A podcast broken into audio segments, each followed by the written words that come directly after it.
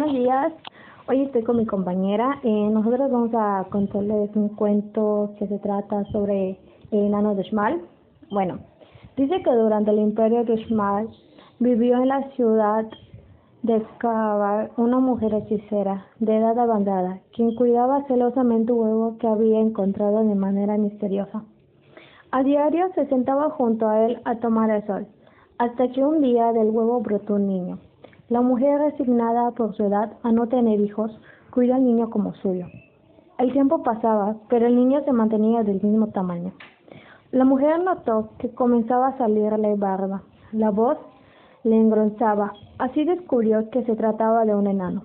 Un día, el enano, guiado por su curiosidad, y él descuidó de la anciana, se decidió a averiguar qué era lo que la mujer cuidaba. De manera excesiva, frente a un caldero, el acercarse descubrió un tuncul. Significa un instrumento hecho con un palo hueco y que genera un sonido muy fuerte.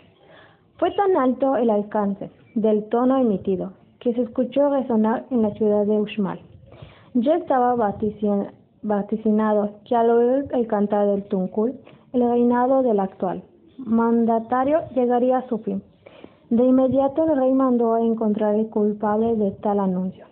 Al ver frente a él, preguntó el enano si había algún modo de evitar que eso ocurriera. El enano pidió al rey que primeramente mandara labrar un camino que vaya desde Cabal a Toshmat. Terminando el camino, él regresaría a decirle la respuesta. Ya listo el camino, la bruja acompañada de su protegido se dirigieron a la ciudad que ya les esperaba ansiosos por conocer la respuesta. Al llegar mencionó el enano que daría la solución solamente si el rey superaba una prueba, que consistía en romper con la cabeza el fruto más duro que se conoce en la zona yucateca, conocido como el cocoyol. El mandatario aceptó con la condición de que fuera primeramente el retador quien la realizaba.